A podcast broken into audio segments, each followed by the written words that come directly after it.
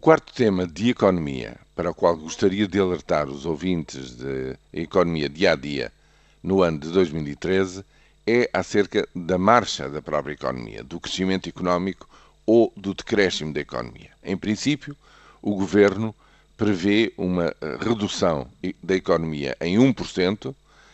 Há um conjunto de eh, economistas e de instituições que prevêem que a queda pode ser ainda maior.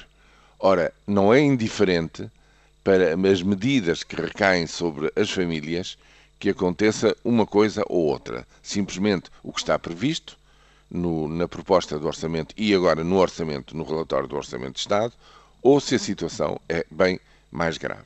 Mais, o Governo vem-nos dizendo que em meados do ano se dará uma inversão da tendência. Portanto, quarta, o quarto elemento para estarmos bem atentos no próximo ano é ir verificando como é que se comporta a economia trimestre a trimestre. Os primeiros resultados para o primeiro trimestre só aparecem em meados de maio, mas antes disso vão-se conhecendo dados parciais do INE sobre uh, o consumo de, de cimento, uh, de, de, de, aço, uh, compra de, veículos, etc. Portanto, dados parciais que nos vão dizendo se a queda da economia se acentua ou se se vai atenuando.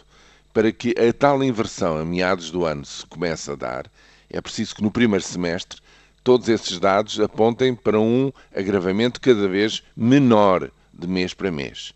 E isso é muito relevante para sabermos se estamos em vias de dar a volta a tudo isto e de parar com esta austeridade que está a reduzir fortemente os rendimentos de muitos portugueses.